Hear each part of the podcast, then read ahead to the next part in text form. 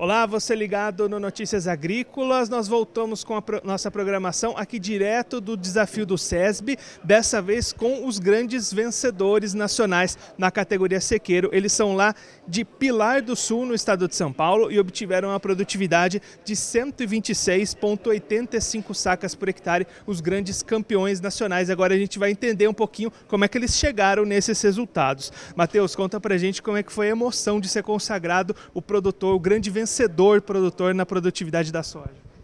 Ah, quando a gente ficou sabendo da notícia, nossa, a emoção vai a mil, né? A gente ficou muito feliz. É, é algo que a gente buscava ter, busca ter excelentes produções, mas ser campeão nacional do SESB foi, foi algo assim que a gente ficamos muito, muito felizes mesmo.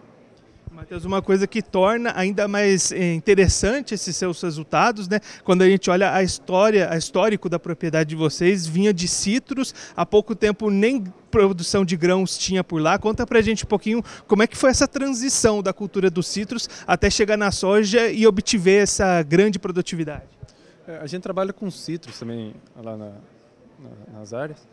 E daí essa área que já era, já era um bom, acho que uns 16, 17 anos de citros, Aí a gente tirou esses citros e começamos a trabalhar com, com cereais aí. Foi, acho que, acho que tiramos citros acho que 2017, se não me engano, 18.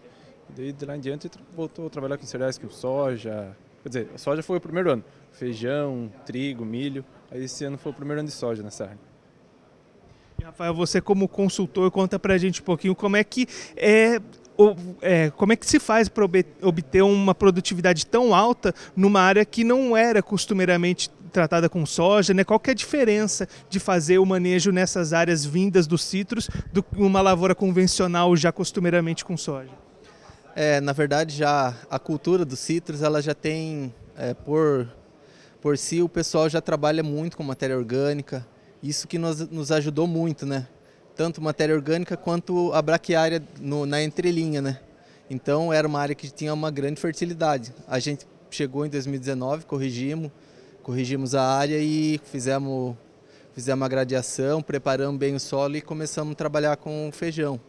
É, fizemos as palhadas, fomos fazendo palhada até chegar agora nesse primeiro plantio da área e obter esse grande resultado.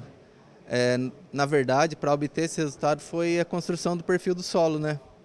É, solo não estava compactado, é, uma boa drenagem, é, parte de fertilidade muito boa. É, esses pilares são os principais para conseguir ser campeão nacional. Geralmente a gente vê né, que as produtividades demoram um pouquinho para começar a subir em lavouras de soja, mas já no primeiro ano um resultado tão expressivo é resultado então dessa matéria orgânica que já vinha sendo construída desde os tempos dos cítricos. É, isso ajudou muito a conseguir obter esse grande resultado. Pensando nas técnicas de manejo dessa área que foi a vencedora do concurso, para as demais da propriedade, teve alguma diferença de manejo específico para obter esses mais de 126 sacas por hectare? Não, não teve, não teve. Tudo que foi feito nas outras áreas foi feito, foi feito praticamente igual. Um ou outro produto, algum, nada muito específico. Foi tudo trabalhado de uma maneira igual. A gente tenta levar não só a área que a gente vai colocar no SES, mas elevar todas as áreas, elevar a nossa média, né? Esse é o esse é o grande desafio nosso, não não só ganhar o SES, mas a cada dia elevar a produção média da área. E Matheus, vendo esse resultado né, tão importante, três anos depois só de ter deixado os citros nessa área, mostra que foi uma decisão acertada de vocês apostarem em outras culturas nessa, nessa lavoura, nessa região. É, como eu disse, a gente trabalha com, com citros e com cereais e, e nessa área os citros, posso dizer, é, deu o prazo dele ali, a gente teve que tirar ele e entrar com a cultura dos cereais.